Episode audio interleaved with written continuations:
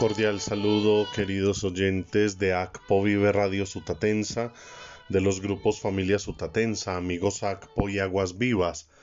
Elevamos nuestra oración y acción de gracias a Dios por el cumpleaños de Olga Piedad Acevedo.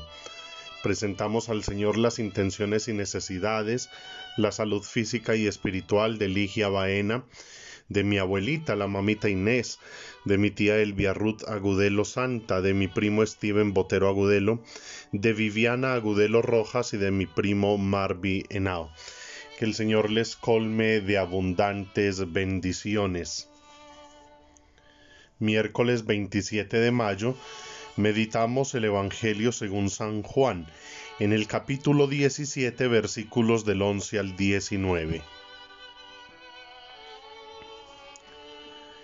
En la última cena, levantando los ojos al cielo, dijo Jesús, Padre Santo, ampara a mis discípulos, dándoles el mismo nombre que me diste a mí, para que sean uno como nosotros. Cuando yo estaba con ellos, los amparaba con ese mismo nombre el nombre que me diste. Así los protegí, y ninguno de ellos se perdió fuera del que nació para perderse, para que se cumpliera la escritura. Pero ahora me voy a ti, y todavía en el mundo digo estas cosas, para que tengan en sí mismos la plenitud de mi alegría. Yo les comuniqué tus palabras y el mundo los odió, porque no pertenecen al mundo como no le pertenezco yo tampoco. No pido que los saques del mundo, pero sí que los guardes del maligno. Ellos no pertenecen al mundo como no le pertenezco yo tampoco. Santifícalos con la verdad. Tus palabras son la verdad. Como tú me enviaste al mundo, yo también los he enviado, y por ellos yo me santifico, para que también los santifique tu verdad. Palabra del Señor.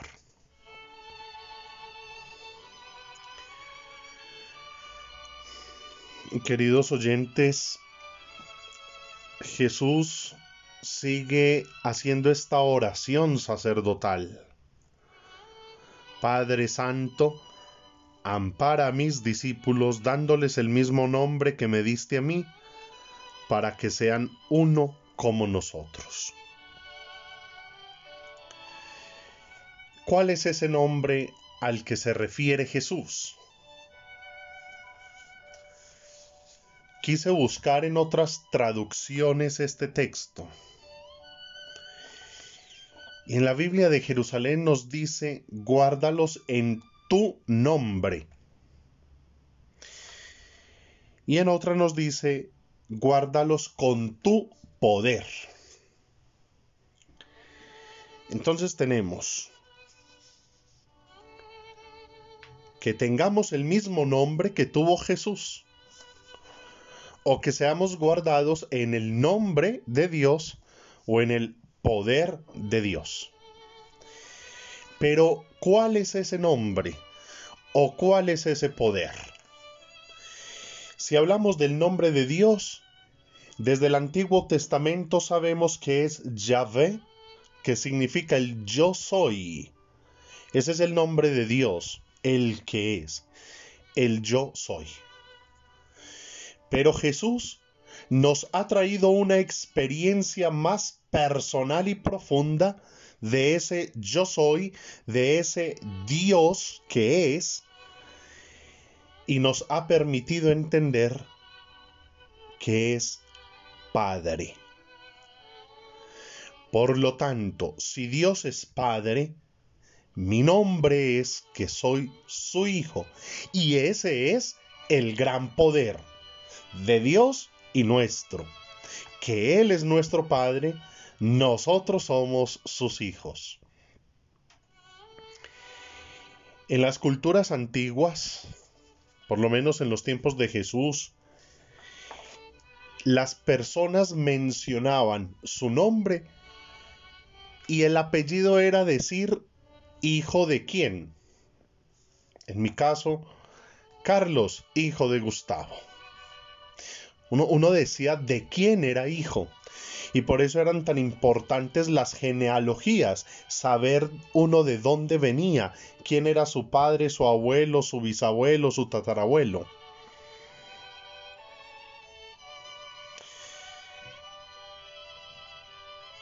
Qué bueno que hoy tomáramos la conciencia y siempre que pensemos en nuestro nombre digamos, yo soy Carlos Andrés, hijo de Dios. Yo soy Inés, hija de Dios. Que sepamos entender que somos hijos de Dios. Y ese es el gran poder, ser hijos de Dios. Antes del Concilio Vaticano II, los religiosos, cuando se consagraban a esta nueva vida de servicio y de oración, se cambiaban el nombre. Por eso era muy común escuchar también Sor Isabel de la Santísima Trinidad, Sor Gloria Inés de la Santa Cruz. Hoy entendemos, incluso después del Concilio Vaticano II, que no es necesario cambiar el nombre cuanto cambiar de verdad nuestra conciencia y condición pecadora en conciencia de nuestra condición de hijo de Dios. No cambiar tanto el nombre cuanto cambiar la vida. Entonces, es maravilloso ver que nosotros tenemos ese nombre, hijos de Dios. Y por eso Jesús ora por nosotros pidiéndole a su Padre, nuestro Padre, que nos guarde del mundo. Recordemos que en el Evangelio de Juan, mundo simboliza todo, lo maligno, lo malo, lo que es contrario al proyecto de Dios. Y Jesús sabe y entiende que estamos en el mundo. Pero si somos consagrados al Padre, si tenemos la conciencia de ser sus hijos, nosotros debemos saber caminar por este mundo sin dejarnos atrapar por él, porque sabemos que vamos hacia el cielo. Por eso ese bello canto que normalmente se entona en las exequias, nos hallamos aquí en este mundo, este mundo que su amor nos dio, mas la meta está en, no está en esta tierra, es un cielo que está más allá. Somos los peregrinos. Nosotros aquí estamos como peregrinos. Esta no es nuestra casa. Es, este es un lugar de paso que debemos cuidar, que debemos querer, que debemos proteger. Pero es un peregrinaje no más. Nuestra casa es el cielo. Esa es nuestra heredad porque nos la ha regalado nuestro papá, Dios.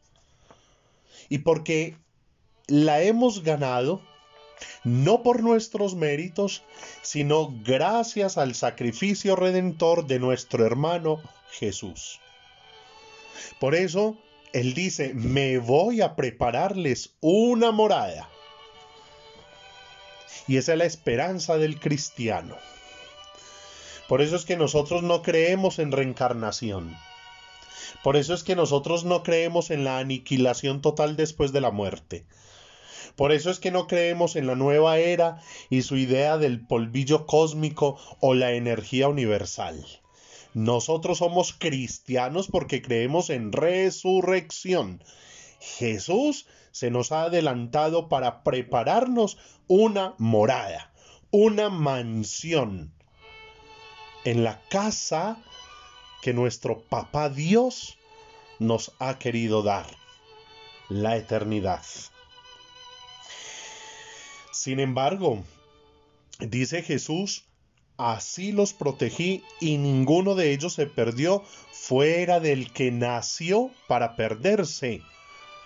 Y según los exégetas, aquí estaba haciendo una alusión a Judas, el traidor, cuyo pecado no fue tanto la traición. Su mayor pecado fue no confiar en la misericordia redentora de Jesús. Fue la desesperanza, fue el tomar justicia consigo mismo, provocándose la muerte, dándole la espalda a la mirada amorosa y reconciliadora de Jesús. Y por eso los que se pierden no es porque Dios así lo quiera, sino porque en su soberbia y en su libre albedrío toman la decisión de darle la espalda al amor de Dios.